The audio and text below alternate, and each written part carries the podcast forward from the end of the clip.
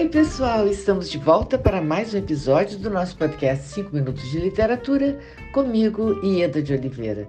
Gente, hoje nós estamos recebendo a premiada escritora Micheline Verunski, que irá nos contar sobre o seu novo romance, O Som do Rugido da Onça, publicado pela Companhia das Letras e que será lançado agora no dia 10 de março.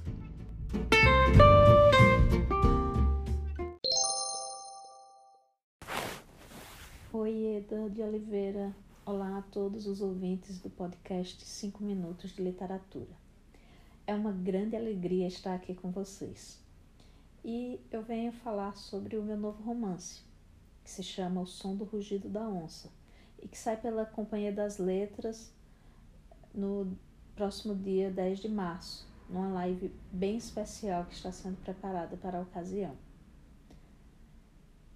Há alguns anos eu me deparei numa exposição de um centro cultural aqui de São Paulo com as litogravuras de duas crianças indígenas do século XIX. Essas imagens me causaram uma grande emoção, por serem muito vívidas como fotografias, e também por perceber alguma tristeza que os olhos do, dos retratados transpareciam. Como eu vinha saber na ocasião, eram crianças que foram levadas para Munique, na Alemanha, como parte do acervo dos naturalistas Spix e Márcios.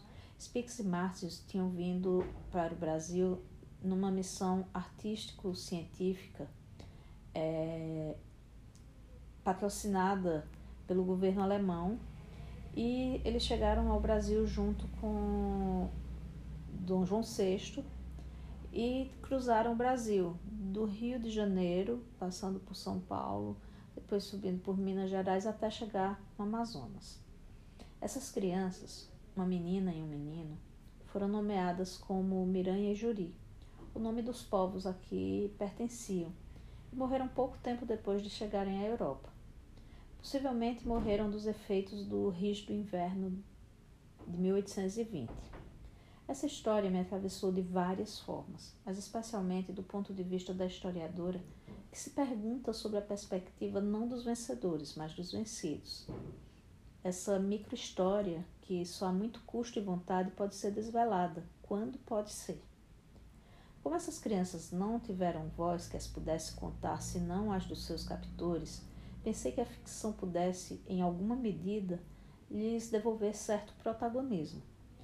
E é assim que surge o som do rugido da onça, uma história contada a partir do ponto de vista dessas crianças que não falavam nem o português, nem o alemão e tampouco o Nhengatu, que é a língua geral, era a língua geral mais falada pelo povo e pelos indígenas em contato com os brancos, e que também não falavam entre si, porque eram de povos diferentes e ainda por cima inimigos. Comecei a pesquisar e escrever esse romance em 2016. E foi uma pesquisa árdua, porque havia bem poucos registros e estudos sobre esse episódio aqui no Brasil. Grande parte do que se tem sobre elas é em alemão, uma língua a qual eu não domino. Me foi imprescindível a ajuda da tradutora Márcia Uber, uma brasileira radicada em Munique, que me trouxe elementos preciosos, como textos de um grupo de estudos decoloniais que focam na passagem das crianças pela cidade. Há também os diários de Márcios, que curiosamente são rasurados no que diz respeito às crianças, talvez marca de algum arrependimento, quem sabe, manchete de revistas e jornais da época, e algumas impressões registradas em cartas que a rainha Frederica, que governava Munique ao lado do marido, trocava com a mãe dela a respeito das crianças.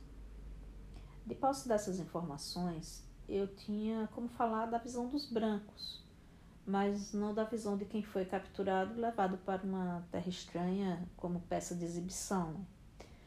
E é aí que onde a ficção entrou, nessa que eu considero uma grande e terrível lacuna.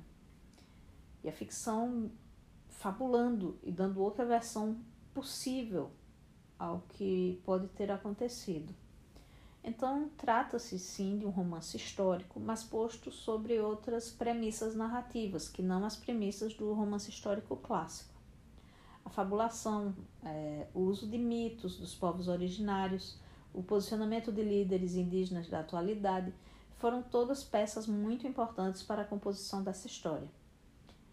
Lembro de quando eu era adolescente, ler uma crônica da Lígia Bojunga, a qual eu nunca esqueci, na qual ela dizia que os livros na, na sua infância eram sua casa, que eram tijolos com os quais ela construía as paredes, tetos, teto, degraus. E pensando nessa imagem e pensando nas, nas crianças, que para mim são mais do que personagens, penso que um livro também pode ser a possibilidade de ter de novo uma voz, nem que seja essa voz, por intermédio da ficção.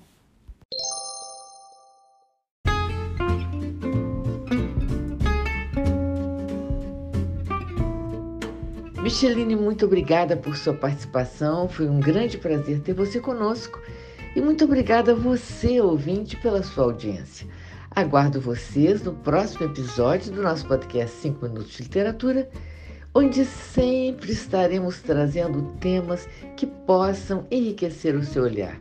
Um grande abraço a todos e até lá!